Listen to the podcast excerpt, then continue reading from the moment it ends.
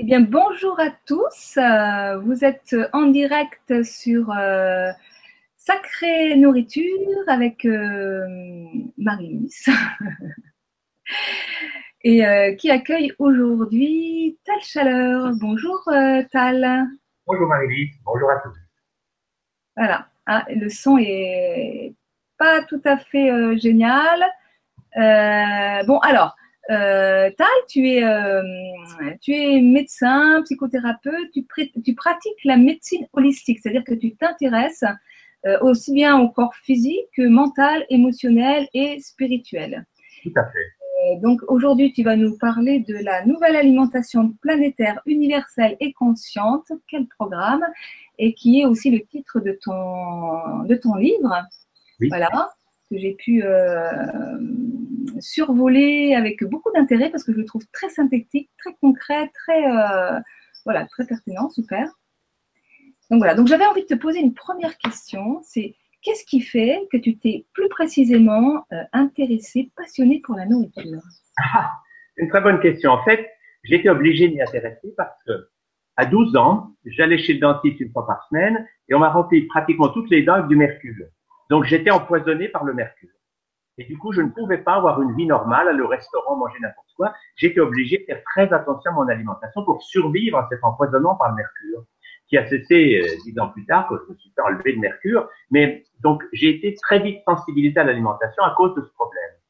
Et puis après, je me suis passionné pour la nutrition parce que j'ai vu simplement que c'était quelque chose de capital.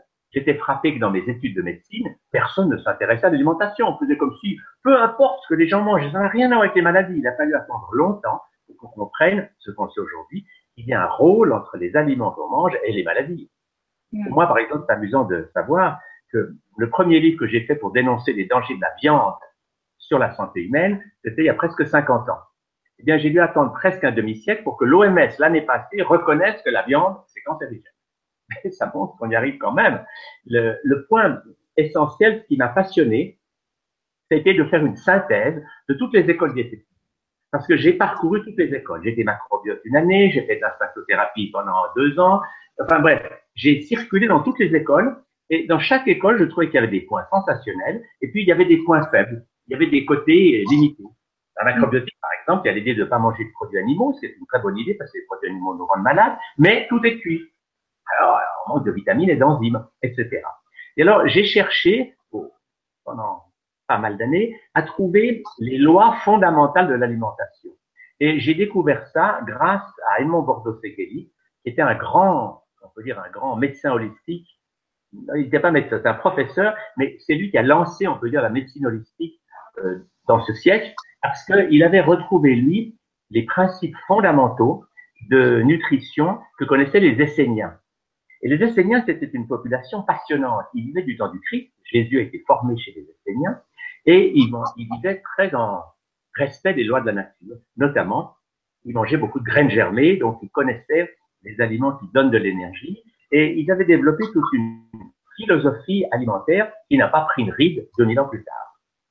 Et du coup, ce qui m'a intéressé, c'est de dégager les grandes lois de l'alimentation humaine. C'est pour ça que dans mon dernier livre, la, no la nouvelle alimentation planétaire, j'ai mis en sous-titre une déclaration des droits de l'homme à une alimentation vivante.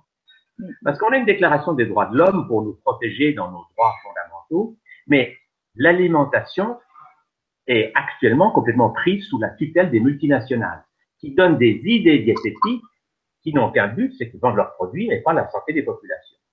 Et alors c'est pour ça que j'ai voulu amener l'idée, quelle est l'alimentation fondamentale pour un être humain? Qu'est-ce qui est vrai dans tous les pays du monde et à toutes les époques? Et qu'est-ce qui est la mode? Un régime à la mode ou quelque chose comme ça.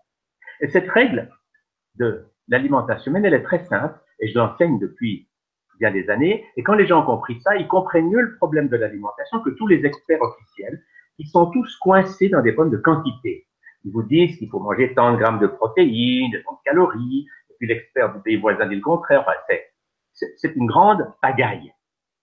Les lois fondamentales, elles, elles sont très simples. C'est la règle des trois V.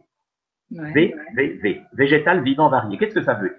Le premier V, le V de végétal, c'est que le corps humain a été construit par la mère nature pour manger des végétaux. Et tout ce qu'on mange qui vient de l'animal, que ce soit la viande, les produits laitiers, les œufs, et tout le reste, nous rend. Et ça, aujourd'hui, d'énormes études l'ont prouvé, comme le fameux projet Chine, qui étudié des milliers et des milliers de Chinois pendant des années. Plus les gens mangent de produits animaux, plus ils sont malades. Plus les gens mangent de végétaux, meilleure est leur santé. C'est un élément fondamental. C'est un fait qui ne, on peut pas dire le contraire. Les gens qui croient encore qu'il faut manger de la viande pour être en bonne santé, ils ont simplement beaucoup de retard sur les progrès de la science, qui a prouvé de façon incontestable que la viande n'est pas un aliment pour nous. Et les produits laitiers non plus. Donc c'est le premier V, le V de végétal. Mangeons des végétaux. Le deuxième V est très important parce que c'est le V de vivant. Parce que si on mange des végétaux et qui sont tous cuits, on va manquer de vitamines et d'enzymes. Donc le V de vivant, c'est que nous avons besoin d'avoir une assez d'aliments crus. Pas forcément tout, mais une grande partie crue pour avoir des vitamines et des enzymes. Et quand on a des aliments végétaux et vivants, on a ce qu'on appelle l'alimentation vivante. Dans cette alimentation vivante, on va donc éviter les aliments d'origine animale et les aliments d'origine industrielle. Et cette alimentation vivante a permis à des centaines de milliers de gens de retrouver très vite la santé. On en a l'exemple à l'Institut Hippocrate, qui est une merveilleuse école de santé qui est aux États-Unis, et où, depuis 50 ans, ils reçoivent des gens qui arrivent chez eux très malades. Et l'élément de base, c'est une alimentation vivante. Et les gens redécouvrent en quelques jours ou quelques semaines de la vitalité, du bien-être, et leur maladie s'efface tranquillement. Ça, c'est les deux premiers V, végétal et vivant. Mais le troisième V est sympathique, c'est le V de varié. C'est que dans la mesure où nous avons assez d'éléments vivants, nous pouvons très bien avoir en quelque sorte des plaisirs occasionnels, d'aller au restaurant, de faire la fête avec des amis. Donc on n'est pas obligé d'être dans une sorte de secte alimentaire. Le V de varié, c'est un loge de la mobilité. Alors si quelqu'un est malade, l'idée c'est que pendant le temps de sa guérison, ça vaut la peine qu'il fasse de l'alimentation vivante stricte pour voir qu'avec des aliments vivants, son corps va se réparer, se régénérer beaucoup plus vite. Puis une fois qu'il est guéri, il peut très bien pendant une semaine ou deux aller faire la fête. Il ne faut pas être sectaire, bloqué dans un système alimentaire. Et dans cette dynamique, ce qui m'a passionné, c'est donner aux gens des outils pour faire des transitions alimentaires. C'est-à-dire que quand quelqu'un en est à une alimentation classique, steak frites, pain d'or, fromage, si vous lui parlez tout de suite de choses trop subtiles ou de manger tout cru, etc., il risque de paniquer. Il faut donc donner aux gens des paliers. Et mon rôle, c'est de donner aux gens des outils pour passer d'une alimentation traditionnelle à une alimentation vivante. Et puis, après, on peut continuer. Après l'alimentation vivante, on va découvrir l'alimentation lumière, qui est en quelque sorte le haut de la pyramide. L'alimentation lumière, c'est d'être conscient que notre corps peut se nourrir seulement de lumière et que l'idée de croire qu'on a forcément besoin d'aliments est une idée limitée. Parce que c'est une idée matérialiste qui nous a fait croire que nous ne sommes que des êtres matière. Mais en réalité, en médecine holistique, on comprend que nous avons un corps spirituel, le corps de lumière, qui ralentit sa vibration pour créer le corps mental, lequel ralentit pour créer le corps émotionnel, et le plus lent de nos quatre corps, c'est le corps physique. Mais notre corps physique est en fait nourri fondamentalement par la lumière du corps de lumière, et les aliments, c'est quelque chose. On peut avoir du charme si on aime manger, mais ce n'est pas une nécessité indispensable. On peut vivre sans. Alors, dans ton livre, tu parles de toxines alimentaires. Oui. Ah, ça, c'est un point très intéressant. C'est que beaucoup de gens sont devenus, ils mangent pas pour se nourrir, ils mangent parce qu'ils sont en fait devenus toxicomanes. C'est-à-dire que quand on prend des aliments toxiques, l'aliment le, plus toxique qu'on a dans notre société, c'est le sucre. Dès qu'on prend du sucre raffiné, on a un coup de fouet, pendant une heure, on est très excité, et puis après, on fait une hypoglycémie, on est à plat. Et on n'a qu'une envie, c'est de reprendre un peu de drogue. Et beaucoup d'enfants, malheureusement, dans notre société, sont de véritables drogués. Toutes les deux heures, ils ont besoin d'un peu de sucre pour tenir le coup, parce qu'ils ont des coups de pompe. Et le sucre est une drogue qui fait beaucoup plus de ravages que l'héroïne ou d'autres drogues, parce que c'est une drogue acceptée, mais très toxique. Et alors, le fait de comprendre cela, c'est de regarder où on en est. Quelqu'un qui mange, et puis qu'il peut ne pas manger pendant un jour ou deux, bah, il n'est pas toxicomane. Ça veut dire que qui mange ou qui mange pas, il est dans le même état. Quelqu'un qui est toxicomane, deux heures après un repas, il se sent mal et il faut qu'il mange quelque chose. Alors que ça soit du sucre ou d'autres aliments. On sait aussi, par exemple, que les produits laitiers ont un côté fortement, euh, ils font un effet comme la morphine. Et que ça vous donne une espèce d'euphorie. Et alors, vous croyez que vous aimez le fromage, vous aimez le lait, mais en fait, vous aimez l'euphorie que ça vous donne. Mais c'est une euphorie artificielle. Malheureusement, c'est pour ça que beaucoup de gens sont des addicts des produits laitiers, croient qu'ils aiment ça. Non, ils n'aiment pas ça. Ils aiment l'effet que ça leur fait parce que c'est comme s'ils prenaient de la morphine. De la morphine, en quelque sorte, alimentaire. Alors, mon rôle, c'est de dire aux gens, si vous remarquez que vous êtes devenu un toxicomane alimentaire, eh bien, ça vaut la peine d'apprendre à vous détoxiquer. Parce que le drame de la toxicomanie alimentaire, c'est que ça va vous mener à l'obésité, à l'excès de poids et à toutes sortes de maladies. Le nombre de maladies créées par euh, l'alimentation est énorme. Quand on voit qu'on est toxicomane, ben, ça veut dire que pendant un temps, il faut lever le pied. Par exemple, faire une cure d'alimentation vivante ou faire un jeûne, c'est-à-dire cesser de se nourrir avec des aliments solides pour permettre au corps de se régénérer. Le jeûne est une des plus grandes thérapies au monde. En fait, dans toute maladie, la première des mesures qu'on doit faire, c'est de jeûner. Pourquoi C'est ce que font les animaux sauvages, par exemple, ou les petits enfants. C'est que quand le corps a un travail de détoxication à faire, ça n'a pas de sens de lui donner encore du trait digestif en plus, parce que ça lui prend trop d'énergie. Alors que dès qu'on jeûne, le corps a de l'énergie, il peut tout, tout guérir. C'est pour ça qu'on a appelé le jeûne la chirurgie sans bistouri.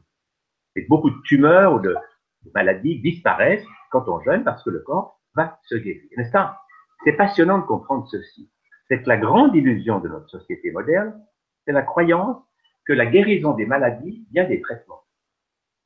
Et là, c'est faux. Ce ne sont pas les traitements qui guérissent, c'est le corps qui se guérit lui-même. C'est tout autre chose. C'est la guérison vient toujours d'un travail d'auto-guérison de l'organisme lui-même. Mais bien sûr, pour que le corps puisse faire ce travail, il faut qu'il ait l'énergie nécessaire et qu'il ait une sorte du soutien de notre part. Si nous l'empoisonnons toujours, il n'arrive pas à faire son travail.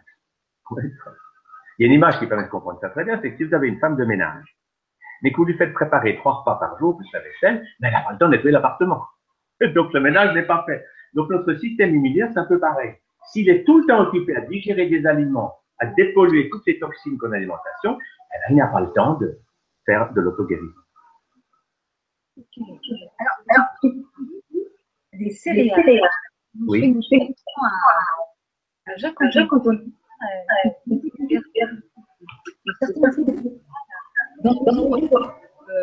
cultiver et vite avec un calcul.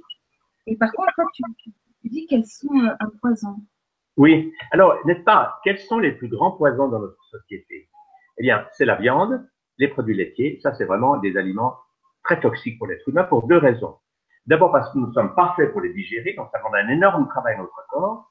Et puis l'autre raison, c'est que ce sont des aliments qui ont concentré beaucoup de pollution. C'est pas si vous mangez une salade, il peut y avoir un tout petit peu de pesticides dedans. Mais quand vous mangez un morceau de fromage, c'est comme si la vache, elle avait mangé 5000 salades. Donc elle a concentré des pesticides et d'autres polluants. Donc les aliments d'origine animale sont devenus des poubelles qui concentrent des tas de substances qui sont très mauvaises pour nous. Donc c'est vital aujourd'hui de manger des végétaux. Mais dans ces végétaux, c'est intéressant de savoir que tous ne sont pas harmonieux. Le blé, par exemple, pose d'énormes problèmes et c'est venu surtout de l'hybridation. C'est que chaque année, on a cultivé des blés plus riches en gluten. La raison d'ailleurs amusante, c'est que quand le blé est riche en gluten, eh bien avant pour le, boulanger qui fait sa pâte, c'était facile à pétrir. Un blé pauvre en gluten, ça demande beaucoup de travail au boulanger. Maintenant que c'est fait avec des machines, ça n'a plus de sens. Mais toujours est-il que les blés modernes sont très riches en gluten. Et le gluten, c'est le côté collant du blé, eh bien, ça fait de la colle dans nos intestins et c'est une des, choses qui nous rend vraiment malades.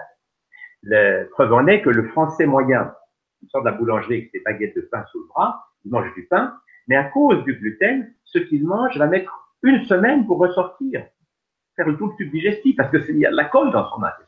Alors que quand on mange des végétaux, tout ce qu'on mange ressort le jour même. Donc, on, on a tous les travaux qui montrent aujourd'hui que le gluten est un aliment très, très polluant de notre alimentation. Alors, j'ai une, question. Euh, parce qu'il y, a des personnes. Moi, j'ai eu ça beaucoup. Toutes les méthodes naturelles font ça, que ce soit l'alimentation, l'homéopathie, l'acupuncture, le jeûne. Toutes les méthodes naturelles consistent à aider le corps à faire son travail. Et dès qu'il fait son travail, il va se dépolluer. Mais dans cette dépollution, on va voir, les gens, par exemple, me disent, c'est incroyable, je, n'avais plus d'asthme depuis 10 ans, et voilà, depuis que je mange cru, mon asthme revient. Eh bien oui, c'est que le corps est en train de faire le ménage. Et quand il fait le ménage, il va refaire toutes les maladies dans l'autre sens. C'est-à-dire que l'eczéma du nourrisson était coupé par de la cortisone, puis après vous avez eu de l'asthme, puis après vous avez eu telle maladie, eh bien, la guérison va consister à ce que ces maladies, vous les refaites dans l'autre sens pour qu'elles s'en aillent. Et le drame dans notre société moderne, c'est que beaucoup de médecins ne comprennent pas ce phénomène de guérison. Donc, quand vous avez quelque chose qui apparaît, ils pensent que c'est une nouvelle maladie, alors que c'est en fait votre corps qui se guérit. Et beaucoup de gens meurent à cause de ça. Parce que si vous êtes en train de faire, par exemple, un nettoyage formidable par une infection virale ou bactérienne, si on laisse cette infection vous faire quelques jours de fièvre, de transpiration, de diarrhée, eh ben, après vous êtes guéri. Mais si on coupe cette infection avec un antibiotique, eh bien, vous risquez de votre vie parce que le corps n'arrive plus à faire son travail. C'est ça qui est passionnant, c'est de comprendre qu'il y a des lois fondamentales. Et une de ces lois, c'est que plus on est intoxiqué, moins on est conscient de ce qui ne nous convient pas. Comprenez le principe Exactement comme quelqu'un euh, qui boit 8 cafés, 8 cafés par jour, si vous lui dites que ce café c'est toxique, il dire pas du tout, je me porte très bien, parce qu'il ne se rend plus du tout compte. Alors si vous ne buvez pas de café du tout, un seul café vous surexcite. Donc vous avez une sensibilité. Et c'est pour ça qu'il faut apprendre aux gens à peu à peu sortir de ce que j'appellerais l'enfer industriel et manger ce que les multinationales nous offrent et qui nous rend malades, pour peu à peu aller dans une direction d'avoir toujours plus d'énergie, toujours plus de vitalité. Et aujourd'hui, un des domaines où c'est passionnant, c'est le domaine du sport. Parce que les sportifs, ce qu'ils veulent, c'est gagner. Donc, ils sont intéressés par une démarche qui leur donne de l'énergie. Pour donner un exemple, c'est amusant, les marathoniens, que vous voyez à la télévision, ces Éthiopiens et ces Kenyans qui courent comme des gazelles, il y a beaucoup d'entre eux, ils ne mangent que des graines germées pendant un mois avant la compétition. Mais je vais recevoir sur la chaîne, je vais recevoir des sportifs de haut niveau qui mangent cru. oui, tout à fait. Parce que euh, dans le sport, ils ont vu que les gens qui mangent cru, notamment des graines germées, ont beaucoup plus d'énergie que ceux qui mangent de la viande et des fromages. Ça, c'est les sportifs, c'est un témoignage éclatant. Il y a une histoire passionnante à ce propos, c'est celle de Cassius Clay. Cassius Clay, c'est un très grand boxeur. Il a été champion du enfin bref, il était remarquable. Et puis, quand il a été nommé, euh, il était champion, puis il s'est converti à l'islam. S'est appelé Mohamed Ali. une fois qu'il été Mohamed Ali, les gens autour de lui lui ont dit, écoute, ça va pas du tout, ton entraîneur, c'est Dick Gregory, qui est un noir juif américain, il faut que tu prennes un entraîneur musulman. Et il a dit, OK. Et du jour au lendemain, ce grand boxeur était devenu lourd et lent, il a commencé à perdre tous ses matchs et il est devenu parkinsonien l'année d'après. Parce que un des secrets de ses triomphes, c'était que Dick Gregory lui donnait à manger seulement des graines germées broyées. Et qu'avec ces aliments, il avait un punch qu'il n'avait plus quand il s'est mis à manger comme tout le monde. Donc l'histoire du sport est intéressante parce que dans les coulisses, il y a beaucoup d'histoires comme ça qui montrent l'extraordinaire importance d'une alimentation qui donne de l'énergie plutôt qu'une alimentation qui nous prend de l'énergie. Hmm. Donc en fait, euh, plus on va euh, détoxiner euh, notre corps, plus il devient sensible, plus il peut détoxiner facilement, plus il y a des potentielles allergies qui vont, ou voire même maladies qui vont émerger et qui font partie du processus. Oui. Voilà. Et alors, et alors je voulais aussi parler du soja. Tu parles du soja? Oui. J'ai écrit la préface d'un livre avec Corinne Gouget qui s'appelle Le soja ami ou ennemi, qui est un livre remarquable, un livre très bien documenté qui donne toutes les études scientifiques sur ce sujet. Le soja, on l'a appelé un piège à végétariens. Le mot est juste. Parce qu'en fait, le soja, le soja germé est très bon pour la santé. Les graines germées, le soja germé, c'est extra. Mais le soja cuit est un aliment très toxique, très déséquilibré, déséquilibrant. Et beaucoup de gens croient qu'en mangeant du soja cuit, ils n'ont pas de viande, ils se croient végétariens, ils sont contents, mais le soja n'est pas un aliment euh, équilibré pour l'homme, en tout cas le soja. C'est important de savoir. Donc Corinne Bourget disait qu'effectivement c'était un, un, un, aliment qui était euh, plein de, de, de, de purines euh, et que tout ce qui est en fait euh, les laits, les laits de soja, enfin euh, les... Le lait de soja, ce que ça donne, ça donne des choses catastrophiques. Ça donne que des petites filles qui boivent du lait de soja ont tout d'un coup leur règle à 7 ans, parce qu'il y a trop d'œstrogènes dedans. Donc il y a toutes sortes de pathologies qui sont créées par le soja. Alors la viande, elle aussi rend les gens malades, le lait aussi. Alors le, le soja, pour ça que c'est intéressant qu'il y a des gens qui ont cru que parce que c'était végétal, c'était bien. Or c'est un aliment vraiment très toxique pour l'être humain. Voyez-vous, ce qui est important à voir, c'est que l'aliment idéal pour l'être humain, qui donne le plus de vitalité, c'est incontestablement les graines germées. Et tout le monde peut s'en convaincre en faisant une cure de tournesol. Quand on prend que des graines de tournesol germées, c'est très facile. On met des tournesols dans l'eau et l'ornementé commence déjà à germer. On rince et on a mangé. Eh bien, quand on ne mange que ça, ça donne une vitalité extraordinaire. J'ai connu comme ça, c'est une très jolie histoire, une vieille dame. C'était une réfugiée roumaine. Elle avait presque 80 ans. Et puis, elle avait beaucoup de problèmes de santé, des rhumatismes, enfin bref, une longue liste de souffrances. Et puis, elle avait corrigé, à l'époque on avait des correcteurs, elle avait corrigé mon livre sur les graines germées dans lequel je racontais que des étudiants de Boston avaient pris que ça pendant six mois et qu'ils étaient en pleine forme, mentalement et physiquement. Avait été mesuré par des médecins. Elle, comme elle était vraiment en mauvais état, elle a dit, ben, je vais essayer de faire trois jours de tournesol. Elle a fait trois jours de manger que du tournesol. C'est simple. Quand on a faim, on prend une cuillère ou deux, et puis voilà. Elle fait ça, et après trois jours, elle se sent mieux. Et comme elle se sent mieux, ben, elle continue une semaine. Et comme elle se sent mieux, elle a fini par faire presque six mois de tournesol. Mais au bout de six mois de tournesol, c'était plus une vieille dame. C'était devenu une jeune femme, dynamique, enthousiaste, qui a fait des tas de choses, qui a comme commencé à vivre grâce au tournesol germé. Et ce sont, vous voyez, ce genre d'histoire, j'adore parce que il faut se donner aux gens des idées qui puissent leur faire faire une expérience personnelle. Parce que les débats théoriques n'ont pas beaucoup d'intérêt. Savoir qui a tort, qui a raison dans les débats, c'est pas ça qui compte. Ce qui compte, c'est de faire des expériences personnelles grâce auxquelles on va augmenter sa conscience de ce qui nous convient, qu'est-ce qui ne nous convient pas. Et pour ça, une cure de tournesol, c'est une belle expérience. Nous, nous, utilisons ça aussi d'une autre façon qui est amusante, c'est pour des stagiaires. Quand des stagiaires nous disent Ah, oh, j'aimerais venir faire un stage chez vous, mais j'ai pas d'argent, je peux pas le payer. Alors, il y a quelqu'un qui a investi la cuisine, apparemment, ça fait beaucoup de bruit. Et alors, comme le son n'est pas déjà très très bon. alors, on va juste attendre ça va Alors, je, je, parlais de ça. Si un stagiaire nous dit j'aimerais faire un stage chez vous, mais j'ai pas d'argent, alors on lui dit pas de problème. Pendant un mois, vous n'allez manger que du tournesol germé. Et non seulement ça va vous faire un bien fou, mais vous allez économiser 2 ou 3 ou 400 euros. Et quand les gens font ça, quand ils arrivent à nos stages, ils ont un rayonnement extraordinaire, ils ont guéri de les trois quarts de leur maladie, on les appelle les stagiaires tournesol, parce qu'ils arrivent enthousiasmés, ils ont vu l'efficacité non seulement sur le plan de leur santé, mais aussi sur le plan financier de cette méthode. Bien. Alors, euh, et l'eau? Oui, l'eau, c'est un, c'est un point très intéressant. En fait, quand on mange assez d'aliments frits, on a très peu besoin d'eau parce qu'il y a de l'eau dans les fruits, dans les légumes. Donc, on a peu besoin de boire. Alors que quand on mange des aliments cuits ou industriels, on a besoin de boire. Et la meilleure eau, il faut savoir, c'est l'eau distillée. Parce que l'eau distillée, c'est une eau purifiée de, de tous les polluants. Parce que tous les systèmes de filtre, ils enlèvent certaines choses, mais ils n'enlèvent pas tout. Donc l'idéal, c'est d'avoir de l'eau distillée. Parce que l'important dans l'eau, c'est ce qu'elle va enlever dans notre corps et pas ce qu'elle amène.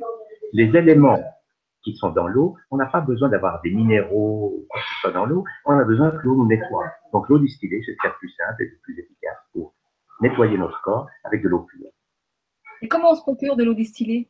Alors, y a un appareil qui coûte pas très cher, qui, qui est un distillateur, c'est qu'on met de l'eau, elle va passer par un serpentin en chauffant, et puis on va recueillir l'eau distillée dans un récipient. Et puis après, on peut la boire telle qu'elle, on peut la, la vitaliser aussi en mettant quelque chose dedans ou en, ou en faisant circuler de l'énergie, mais l'eau distillée, c'est de loin la meilleure eau, parce que les filtres n'arrivent pas à enlever tout, notamment les médicaments. C'est qu'il y a beaucoup de médicaments qui se promènent dans la nature, euh, des hormones, des antibiotiques, et ça, euh, malheureusement, la plupart des filtres les filtrent pas. D'accord. Alors, tu, tu parles d'une chose euh, assez euh, que j'avais encore jamais euh, lu nulle part oui. euh, qui s'appelle MSA, mâcher sans ah, ah, Oui, tout à fait. Alors, n'est-ce pas, moi j'ai découvert ça de la façon suivante. J'ai fait beaucoup de jeûnes avec mes malades, c'est que pendant presque un demi-siècle, je disais, vous auriez besoin de jeûner, mais je vais jeûner avec vous. Comme ça, on va se soutenir l'un l'autre. Ça crée une équipe. Et les gens, quand ils jeûnaient, ils disaient, oh, le docteur jeûne avec moi. Donc, c'était vraiment très chaleureux, parce qu'on se soutenait réciproquement. Et si j'ai envie de craquer, je prends un téléphone, je dis, écoutez, notre chaleur, je crois que je vais craquer. Je dis, ah non, écoutez, faites pas ça, parce qu'autrement, euh, vous me laissez tomber. Enfin, vous voyez, on riait ensemble, ça crée une très grande fraternité. Mais, pendant au moins 20 ans, le problème que j'avais, c'est qu'après un jeûne d'une semaine, deux semaines, trois semaines, quatre, j'étais boulimique. Je ratais systématiquement la réalimentation. Parce qu'après un jeûne, il faut manger très peu. Et moi, comme j'étais boulimique, je mangeais trop et je ratais mes réalimentations. Et j'étais ennuyé avec ça, parce qu'après un jeûne, si on mange trop, on se sent vite mal, enfin. Et tout d'un coup, je suis tombé sur une technique extraordinaire que j'appelle MSA, mâcher sans avaler, et qui est génial. C'est le moyen, pour moi, idéal de guérir la boulimie. Parce que les boulimiques, si on leur dit ne mange pas, alors ils se retiennent quelques jours, oh, ils se retiennent en régime, et puis un jour, ils n'en peuvent plus, ils ouvrent le frigo, ils mangent tout ce qu'il y a dedans. Bref, ils sont en déséquilibre, en régime yo-yo. Ils perdent des kilos, ils en reprennent. La clé, c'est de pouvoir dire toujours oui. Vous avez envie de quelque chose. Mettons vous avez envie d'un coup de pain ou d'un gâteau au chocolat, vous dites oui. Mais vous dites oui avec un bémol. C'est que vous allez prendre dans votre bouche les aliments, vous allez les mâcher, et quand c'est liquide, au lieu d'avaler, vous allez cracher. Et si vous regardez bien, c'est ce que font tous les bébés du monde. Un bébé, on met quelque chose dans sa bouche, l'ordinateur dit c'est bon ou non, et si l'ordinateur central dit c'est pas bon, le bébé, il crache. Les animaux aussi font ça. Donc, le mâcher sans avaler permet une rééducation du goût. C'est qu'on ne va plus tout avaler, tout avaler, on va sentir, mâcher, capter l'énergie de l'aliment, et puis ne pas l'avaler. Et c'est une méthode fantastique pour perdre du poids pour les gens obèses ou pour guérir la boulimie, parce que c'est facile. Ce n'est pas une privation, ce n'est pas un effort, c'est quelque chose de très amusant. Et puis quand on fait ça, on va découvrir en mâchant pourquoi on a envie d'un aliment. Est-ce que c'est qu'on a envie de mâcher quelque chose parce qu'on est énervé, qu'on a remarqué que quand on mastique quelque chose, ah, ça calme? Les masséter, c'est le muscle le plus puissant du corps. Donc le fait de mâcher, ça détend. Ou bien est-ce qu'on a envie d'un goût, d'une saveur? Et puis, pourquoi on a envie d'un aliment? Très souvent, on a envie de son énergie qu'on a dans la bouche, mais on n'a pas envie de l'avoir dans le ventre, parce qu'il va nous alourdir. Donc, mâcher sans avaler est une technique qui permet de dire oui à tout, mais avec un mode d'emploi intelligent, c'est qu'on dit oui à tout dans la bouche, mais pas dans le ventre. Voilà le principe. Moi, j'avais découvert ça aussi avec l'alcool. Parce que j'ai une époque, quand j'étais un végétarien très plus strict, j'allais en Haute-Savoie, et les paysans voisins, j'avais un chalet, m'invitaient à boire de, l'agneau. et je disais, je bois pas d'alcool. Alors les paysans disaient, oh, chalet, il y a de la ville, c'est un casse-pied. Parce que j'étais pas un bon convive. Parce que pour eux, ne pas boire d'alcool, c'est d'être mal poli. Et puis un jour, j'en ai parlé à une vieille psychologue. Elle me dit, docteur Chalet, ce que vous faites est idiot. Il faut toujours dire oui. Mais j'ai dit, je veux pas dire oui à leur alcool. Dit, attendez, j'ai pas fini. Vous dites oui, mais vous allez prendre votre verre, vous allez trinquer, faire semblant de boire, vous promener avec, le verser dans un pot Mais vous allez jouer le jeu de la société et personne ne verra que vous ne buvez rien. Et ça a tellement bien marché que quelques temps après, les paysans ont dit, oh, Chalère, c'est un bon convive, il boit bien, mais lui, c'est curieux, quand il sort chez nous, il marche tout droit. J'étais devenu une vedette. Et c'est ma philosophie, c'est que je ne veux pas être dans une classe qui s'oppose à d'autres, parce que je n'aime pas les guerres. Donc c'est pour ça que le mot végétarien, par exemple, je veux bien être végétarien si je suis chez des végétariens, mais je veux pas m'afficher végétarien quand je suis chez des mangeurs de viande, parce que autrement on est tout de suite en conflit. C'est, pour moi, la philosophie, c'est de dire, soyons avec les gens, c'est pas obligé qu'on fasse comme eux, mais ne soyons pas en lutte. Si vous allez chez, chez quelqu'un dire, quoi, vous mangez du cadavre, faites la guerre. Mais si quelqu'un vous offre un steak, rien ne vous empêche de vous promener avec votre assiette. Moi, j'ai fait ça chez des amis, ils m'offraient un steak. Alors, j'allais me promener dans le jardin, je donnais le steak au chien.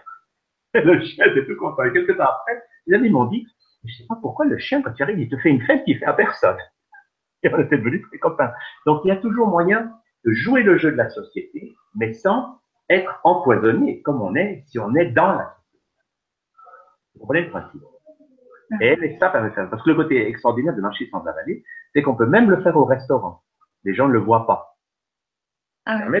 Au restaurant avec des gens, on va goûter les plats, mais on ne va rien, on va marcher. Et puis quand c'est on va le mettre dans sa main, le mettre dans sa serviette, de temps en temps on va le jeter aux toilettes, et les gens ne le voient tout simplement pas parce qu'ils n'imaginent pas que ce soit possible. Et du coup, vous sortez de table léger, vous, vous êtes un bon convive, et vous n'avez pas été en lutte avec les gens, et vous n'êtes pas empoisonné. C'est pas mal pour les personnes euh, praniques qui se nourrissent de lumière et qui veulent euh, éviter de se retrouver en, en conflit, déclencher de la pression. Alors, ça peut être un moyen, parce que le problème est toujours le même. C'est que quand on se déclare, par exemple, les gens qui mangent lumière, moi j'en ai vu pas mal, puisque j'étais le premier à traduire le livre de Jasmine qui s'appelait Se nourrir de lumière il y a, il y a des années maintenant. Parce que j'avais trouvé qu'elle était honnête et sincère. Et puis depuis, j'en ai connu pas mal d'autres. Et je trouve que c'est quelque chose de génial, l'alimentation Mais c'est vrai que vous ne pouvez pas toujours mettre ça en avant. Il y a des milieux, si vous dites je mange lumière, les gens fuient comme la peste parce qu'ils ont peur. Les gens ont peur de ce qu'ils ne connaissent pas. Donc, je pense que ce qu'il faut faire, c'est pouvoir ne pas mettre en avant je suis végétarien ou je mange cru ou je mange lumière, mais respecter les gens comme ils sont. Et puis, dans ce jeu, ça ne veut pas dire qu'on va faire comme eux, mais ça veut dire qu'on ne va pas leur imposer quelque chose qu'ils ne sont pas encore prêts à accepter. Mmh. Parce que je crois que ce qui est important dans ce domaine, c'est de pouvoir faire de l'éducation.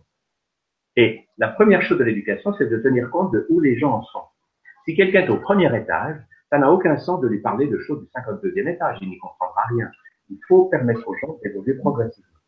Si vous dites à un Français moyen, euh, ce qu'on vient de dire sur le gluten, la viande ou le lait, il risque de paniquer. Alors il faut lui dire non, faites des expériences que plus vous allez manger légèrement et des aliments vivants, plus vous allez avoir d'énergie et vous sentir bien. Mais c'est vous qui allez faire. Et là, les gens vont monter peu à peu les marches de la conscience, parce que le but, c'est de devenir conscient. Donc, ils vont monter ces marches de l'alimentation consciente, mais à leur rythme, sans que ça soit une question de philosophie où j'y crois ou j'y crois pas. Parce que les débats intellectuels, pour moi, n'aident pas les gens. Ce qui aide les gens, c'est les gens personnels qui vont les amener vers quelque chose de nouveau. Alors, puisque tu euh, pratiques la, la médecine holistique, euh, qui prend donc en compte tous les corps, euh, quel lien tu fais entre l'alimentation et la nourriture psychique, spirituelle? Par exemple, quel, est le poids de nos pensées sur notre alimentation, sur notre nourriture sur, Alors, justement, ce qui est très intéressant dans le concept holistique, c'est que notre corps physique dépend pour son fonctionnement de l'exercice, on sait qu'il faut bouger, de ce qu'on mange. Plus on mange lourd, plus on va être fatigué. Euh, plus on mange léger, plus on aura d'énergie. Mais l'alimentation ou le s'occuper du corps physique ne suffit pas à être en bonne santé. Un des grands problèmes que je vois souvent, c'est des gens sur le plan physique, ils sont impeccables. Ils mangent bio, ils font attention, ils sont du sport, mais sur le plan émotionnel, ils font rien. Quand je leur dis, mais comment vous gérez vos émotions? Ben, Ils disent, et les émotions sont très importantes pour les parce que c'est aussi une forme de nourriture. Nous avons besoin de vivre des émotions, ça fait partie de qu'on peut apprendre sur la Terre, mais nous avons besoin d'apprendre à ce que ces émotions coulent à travers Exactement comme les aliments qu'on mange, il faut qu'ils ressortent de l'autre côté. Si on les garde, on va éclater. Il y a des émotions, il faut qu'on puisse les ressentir, mais ne pas les stocker. le drame de beaucoup de gens dans notre société moderne, c'est qu'ils ont appris à bloquer les émotions. À partir de 4 ans, Jusqu'à, quand un enfant a trois ans, on ne peut pas l'empêcher d'avoir des émotions. Quand il en a, ça sort de tous les côtés, il crie, et on ne peut pas l'en empêcher, parce qu'il est encore guidé par son corps de lumière qui lui dit, tes émotions, vis-les et lâche-les. Mais à partir de quatre ans, le cerveau gauche est activé. Et le message des parents, c'est dire à l'enfant, non, non, non, non, tu n'écoutes plus ton corps de lumière, tu obéis à tes parents, à tes professeurs. Et le premier message qu'on donne à l'enfant, c'est, chut, tais-toi. Ne tire pas la langue, ne crie plus, ne pleure plus. Et on entre dans le stress, le contrôle. Et le contrôle émotionnel est à l'origine, ou le stress est à l'origine de beaucoup de problèmes de santé, parce que ces émotions, elles restent bloquées à l'intérieur. Et chaque fois qu'on les bloque dans le corps, eh ben, le corps ne peut plus fonctionner correctement. Si j'ai peur, je garde cette peur à l'intérieur, je bloque mon système immunitaire. Mais si je lâche cette peur, ah, dans un exercice, j'ai mis ça par exemple sur mon site internet, un exercice de comment lâcher la peur, comment lâcher la colère, ces exercices simples permettent de se dépolluer émotionnellement d'une manière rapide. Et ça, c'est très important pour notre équilibre général. Parce que nous ne sommes pas nourris que d'aliments, nous sommes aussi nourris des énergies émotionnelles. Il faut pouvoir les accepter et les laisser en main. C'est très important. On sait, alors, il y a d'autres gens qui, quand ils ont des émotions, deviennent violents. C'est pas les violents, quand ils ont des émotions, ils tapent, ils crient, et c'est les autres qui souffrent. Mais eux se portent bien. C'est assez extraordinaire de voir ça. J'ai écrit ça dans mon livre, Libérez votre fourmi douce. J'ai dit la folie dure, c'est si je suis fou en public, on va. Mais si je suis jamais fou, je vais tomber malade. Et on va m'enfermer dans un hôpital. Donc la folie douce, c'est d'apprendre à être fou en privé quand on est seul, de pouvoir libérer ses tensions émotionnelles. Parce qu'à l'époque où les fous étaient seulement enfermés, avant la chimie, maintenant ils sont tous pleins de neuroleptiques, les temps ont changé. Mais à l'époque, il y a un siècle par exemple, les fous étaient enfermés parce qu'ils étaient toxiques, dangereux pour beaucoup. Mais les médecins qui les observaient étaient stupéfaits de voir qu'ils n'étaient jamais malades. Notamment, il n'y avait pas de cancer chez les. Donc cette information vaut son pesant d'or. Parce qu'aujourd'hui, ce cancer qui touche une personne sur dans notre société moderne, la cause principale de ce cancer, ce n'est pas la viande rouge ou la nicotine du tabac, c'est d'abord le blocage des émotions. Ça, c'est prouvé par beaucoup d'études. Quelqu'un qui libère ses émotions à travers son corps ne va pas faire de cancer. Le cancer, c'est quand je serre mes émotions à l'intérieur et je les garde. Un jour où tu meurs, vient dire, j'ai renoncé à avoir un corps. Donc c'est capital d'apprendre aux gens à libérer leurs émotions à travers le corps pour qu'elles ne stagnent pas. Et puis la bonne nouvelle, c'est qu'au moment où on apprend à libérer les émotions à travers le corps, alors très naturellement, le cerveau gauche se calme, petite machine qui tourne avec les soucis, les préoccupations, les problèmes, et qu'est-ce que je ferai demain, qu'est-ce que j'ai pas fait hier. Bref, tout ça, ça se calme, le cerveau droit s'ouvre, et on entre dans ce que nous on appelle le chamanisme, qui est le fait de pouvoir explorer les mondes non matériels. Parce que quand le cerveau droit s'ouvre, nous entrons en contact avec des réalités subtiles, avec les mondes de lumière, et avec tous les êtres merveilleux qui s'y trouvent, les anges, les guides, les fées. il y a toutes sortes de personnages merveilleux, bienveillants, qui vivent dans ces mondes non matériels. Et c'est grâce au cerveau droit que nous pouvons entrer en contact avec eux pour bénéficier de leur amour et de leur sagesse. Lorsque on... peut dire que leur amour et leur sagesse, c'est aussi une nourriture. Parce que quand on est nourri par ces présences, c'est tellement bon qu'on n'a plus besoin de sucre ou de chocolat. Je peux dire ça comme ça. Parce que lorsque l'on entre dans une transition alimentaire et qu'on va commencer à arrêter certains aliments, euh, parfois, ce n'est pas forcément le bon moteur, j'ai repéré, c'est-à-dire que on le fait parce qu'il faut que je dois, c'est bon pour ma santé, mais il n'y a pas un véritable élan et ça va générer de la frustration et donc des émotions. Ou alors, il y a un véritable élan, mais du coup, ça va quand même euh, faire émerger des émotions, euh, celles-là même qui, pour ne pas les sentir, on, allait manger ça, tel ou tel aliment, enfin justement celui-là. Alors ça, c'est un point très important, parce qu'en fait, mais quand on regarde, regarde les gens autour de vous, la plupart des gens dans nos pays occidentaux, ils ne mangent pas pour nourrir leur corps.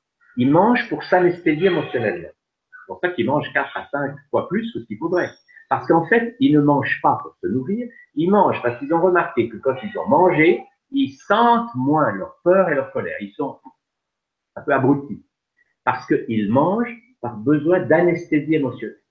Quand on est énervé, etc., le fait de manger, ça calme ça donne l'impression que ça calme. Donc, là, c'est passionnant de découvrir pourquoi est-ce qu'on a envie de. Est-ce qu'on en a envie parce que notre corps en a besoin ou est-ce qu'on en a envie parce qu'on a remarqué que quand on a mangé beaucoup de chocolat, on sent moins son stress et sa peur. Et ça, c'est une démarche très intéressante. Parce que ça va permettre, par exemple, si on sent qu'on a peur ou colère, eh bien, on va danser sa peur ou sa colère, et du coup, on a beaucoup moins envie de manger des choses. Nous, on le voit parce qu'on donne un exemple. Quand une maîtresse de maison propose à la famille, avant de passer à table, de faire un exercice. Comme par exemple le tigre, un exercice pour lâcher la colère, ou le rire, on se donne la main puis on rit. on rit pendant trois minutes. Eh bien, les maîtresses de maison nous disent, depuis que je fais ça, mon mari et mes enfants, ils mangent la moitié ou le tiers de ce qu'ils mangeaient avant. Parce que comme le corps a lâché des émotions, eh on va être beaucoup plus attentif à ses vrais besoins. Et on va plus manger pour s'anesthésier. Et donc, du coup, on s'ouvre à d'autres formes de nourriture, on devient de plus en plus créatif, joyeux. Et c'est ça la chose passionnante, c'est la découverte que moins on mange, la publicité déjà, elle, dit manger moins, bougez plus. Mais c'est vrai que moins on mange d'aliments qui prennent de l'énergie, plus on va se sentir léger et ça va ouvrir nos capacités physiques. Ce n'est pas pour rien d'ailleurs que tous les, les grands maîtres de l'humanité, Jésus, Krishna ou Bouddha, ont jeûné 40 jours. Parce que quand on fait un long jeûne, la conscience spirituelle s'ouvre. Et là, on prend vraiment conscience que nous ne sommes pas des êtres de matière, nous sommes des êtres de lumière qui habitons dans un corps physique. Et ça, ce sont des expériences passionnantes. C'est une ouverture spirituelle sur qui nous sommes vraiment. Et moi, mon rôle, c'est d'encourager des gens à une démarche progressive. C'est-à-dire de voir, de partir de là où ils sont, et puis de découvrir qu'ils peuvent aller toujours mieux, guérir leur maladie. Il n'y a aucune maladie qui est inguérissable. La, croyance que j'ai une maladie, je peux rien faire, est fausse. Quand on apprend, c'est ce qu'on fait dans nos stages, on apprend aux gens à utiliser ces outils de la santé et ils voient qu'ils vont mieux chaque jour. Et puis au bout d'un moment, ben, ils n'ont plus besoin de béquilles chez roulant parce qu'ils vont découvrir que le corps peut tout guérir si on, travaille avec lui, si on va dans son sens. Et c'est vraiment passionnant à découvrir. Moi, c'est ce qui me donne un enthousiasme fou, c'est que en 50 ans de médecine, j'ai vu beaucoup de malades et ceux qui voulaient rester malades, ai dit, écoutez, allez voir quelqu'un d'autre, ça m'intéresse. Ceux qui me disaient, je veux guérir, est-ce que c'est possible? Je leur disais, je vais vous donner les outils et vous allez guérir. Et il n'y a aucune maladie qui existe sur Terre dont je n'ai pas vu au moins une ou dix personnes qui sont pas guéries. Donc je sais que tout peut être guéri. Mais évidemment, ça demande une démarche. Ça le On vient de faire comme ça sur Internet une formation qui s'appelle Comment tout guérir, où pendant quatre heures, on va donner aux gens les outils pour apprendre à se guérir. C'est passionnant de voir que quand quelqu'un comprend ça et qui s'y met, eh ben, ça marche. Qu'est-ce que tu penses des compléments alimentaires? Alors, dans les compléments alimentaires, c'est un vaste domaine, parce qu'il est vrai que quand des gens, des gens avec l'alimentation industrielle, sont terriblement caressés au niveau cellulaire. En réalité, les gens qu'on prend dans la rue, ils sont peut-être gros, ils ont peut-être un caddie plein d'aliments, ils mangent peut-être beaucoup, mais au niveau cellulaire, ils meurent de faim. Parce que les aliments industriels ne leur apportent rien de valable. Donc, du coup, leurs cellules meurent de faim. Et quand on donne aux cellules des compléments alimentaires adaptés, tout d'un coup, elles se mettent à revenir. Nous, nous sommes par exemple très enthousiasmés par une méthode qui s'appelle les patchs Forever Green, qui sont des patchs qu'on colle sur la peau et qui vont amener directement nos cellules, sans même passer par le tube digestif, du phytoplancton, du guindec, des éléments fondamentaux. C'est que quand ils ont une émotion dans ces peuples, à n'importe quel âge, ils la vivent comme un enfant de 3 ans. Donc dans ces peuples, vous pouvez vous pouvez voir un vieillard qui 50 ans, et qui tout d'un coup, comme un gosse, va faire Ah Il va pousser une crise comme un enfant de 3 ans. Et tout le monde trouve ça normal. Et comme leurs émotions immédiatement sont lâchées, leur colère, ça sort tout de suite, le reste du temps, ils sont détendus, donc ils n'ont pas de conflit. Parce que les conflits viennent de qu'on va vers les autres avec une charge. Si je viens vers vous, Marie, en disant Bonjour Marie, comment vas-tu? Même si j'ai dit Je t'aime, là, oh, le son de la voix, il y a une charge. Et dès que j'envoie une charge émotionnelle vers l'autre, l'autre va se défendre. C'est le ping-pong qui commence. Donc nos conflits viennent de ce qu'on va vers les autres oh, avec une charge émotionnelle. Si on lâche nos émotions, le conflit devient possible. Et ça, c'est passionnant de le comprendre. Et c'est pas depuis des millénaires, ils vivent sans conflit et sans maladie. Alors, pour conclure là-dessus, moi, bien sûr, je ne peux pas dire aux gens, faites comme eux, piquez votre crise n'importe où. J'ai dit aux gens, quand vous sentez que vous êtes sous tension émotionnelle, vous avez peur, vous, vous êtes un peu énervé, isolez-vous un instant, et puis apprenez à lâcher vos émotions. Mais ne le faites pas devant des gens sérieux. Et si vous faites ça, vous aurez l'équilibre. Exactement comme vous allez aux toilettes. Quand vous voulez vider votre vessie, ben, vous vous isolez, vous n'allez pas faire pipi sur quelqu'un voyez, vous apprenez un comportement adéquat. le comportement adéquat, c'est si j'ai une émotion, c'est à moi. Je ne vais ni la déverser sur les autres, ni la garder. Je vais m'isoler un instant, et je vais la danser, la crier, la lâcher, et à ce moment-là, je me ressens, je suis de nouveau dans le flot de la vie. Super. Donc, merci Émilie pour la question. Donc là, c'est Val qui nous dit comment favoriser une alimentation vivante lorsque les aliments sont pleins de pesticides et qu'il est difficile de se procurer des aliments bio, par exemple en Guadeloupe, où les sols sont pollués et que le bio est importé. Que faire? Oui, c'est vrai qu'en Guadeloupe, j'y suis allé, malheureusement, ce sont des villes qui ont été horriblement polluées par les pesticides. C'est un véritable drame national. Et le taux de pollution est gigantesque. Alors, justement, quand on a de la peine à trouver des aliments naturels bio, eh bien, le mieux, c'est de les faire soi-même. Et c'est là que les graines germées, c'est sensationnel. Parce que les graines germées, c'est pas facile. Vous achetez des graines bio. Ça peut être des lentilles, ça peut être même du blé. Le blé germé c'est bon. Du blé, des lentilles, du soja, du tournesol, du quinoa. Vous achetez des graines biologiques, vous les faites tremper, vous rincez deux fois par jour et vous avez le meilleur aliment du monde. Les graines germées, c'est un aliment extraordinaire. Il y a des gens qui mangent que ça pendant des mois, des années. Donc, la graine germée est l'aliment non seulement bio, mais qui a une vitalité exceptionnelle et qui va nous permettre de faire nous-mêmes des aliments de haute qualité sans avoir besoin d'acheter des aliments bio qui coûtent cher. Voilà ce que je peux vous suggérer. Découvrez les graines germées, c'est sensationnel. Ok, merci, merci, merci. Et eh bien voilà, il n'y a pas d'autres euh, questions pour euh, aujourd'hui, je vérifie. Non, voilà. Donc, euh, eh bien, écoute, on arrive à la fin de, l'émission. Est-ce que tu aurais envie de, rajouter quelque chose, une conclusion Sur un plan pratique, je pourrais simplement dire ceci, c'est que sur mon site santéglobal.info, il y a beaucoup d'articles et d'informations sur tous ces sujets. Et puis, nous avons aussi une boutique. Moi, j'ai écrit avec ma femme une soixantaine de livres. notre but, c'est de donner aux gens des outils pour apprendre à gérer leur santé physique, émotionnelle, mentale, spirituelle. Donc, on a tout un matériel qui va donner aux gens des informations. On fait aussi des stages qui permettent aux gens d'apprendre en groupe. Et toute cette dynamique, euh, notre objectif fondamental est simple, c'est de permettre aux gens de devenir conscients et de se libérer des peurs du passé, de l'ignorance, l'ignorance matérielle et spirituelle, et d'entrer dans ce qu'on peut appeler la naissance d'une nouvelle humanité, une humanité de gens conscients, heureux. Et c'est pour ça que nous allons faire un texte comme ça très amusant qui s'appelle la maladie du bonheur.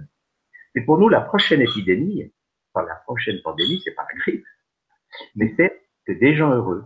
c'est comme si c'était contagieux. Plus vous apprenez à être bien avec vous-même et heureux, relié à votre corps de lumière et rayonnant, plus vous êtes contagieux. Et du coup, il y a des gens qui vont avoir envie de vous imiter. Et on apprend par imitation.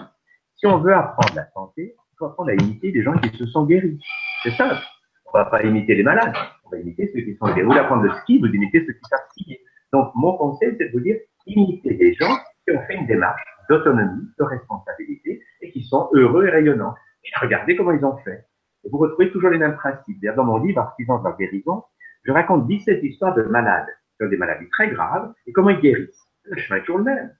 Ils polluent leur corps physique, ils apprennent à gérer leurs émotions, ils apprennent à ouvrir leur cerveau droit pour se relier aux énergies spirituelles. Et, et dans ce chemin, eh bien, ils vont vers toujours plus de conscience, de joie de vivre et de bonheur. Parce que finalement, la santé et le bonheur, ça va ensemble. Eh bien, merci beaucoup, Tal. On va s'arrêter là. Bien. Merci Voilà. Voilà. À très bientôt. Et donc, rendez-vous sur euh, via ton site. hein, euh, donc, il y a les coordonnées euh, sous la vidéo. Ah, puis un dernier, une dernière point que j'aimerais ajouter, c'est que si vous allez sur YouTube et vous tapez Tal Chalère, je me suis amusé à faire des sketchs. C'est des sketchs très amusants où je dis toutes sortes de vérités, mais avec des personnages costumés, avec de l'humour, et ça permet aux gens d'apprendre en riant. C'est vraiment un aliment fondamental, parce que le rire, ça nourrit. Vous savez que quand on rit, même sans raison, simplement, si on rit comme ça, notre cerveau fabrique de la marijuana. Donc c'est dommage d'acheter de l'herbe chère qui rend malade quand on peut faire des choses soi-même. C'est merveilleux de comprendre qu'un corps humain, quand on le traite bien, il peut fabriquer tout ce qu'on achète chez le pharmacien ou sur le marché des drogues illégales. Notre corps peut faire tout. Donc l'idée, c'est que quand on apprend à bien s'occuper de son corps, on n'a plus besoin d'acheter quelque chose.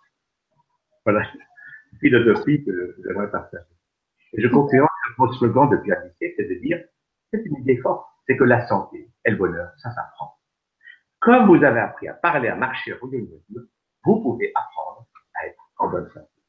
Et c'est ce que je vous souhaite. Merci, Tal. Merci Marie. À une prochaine. Au revoir.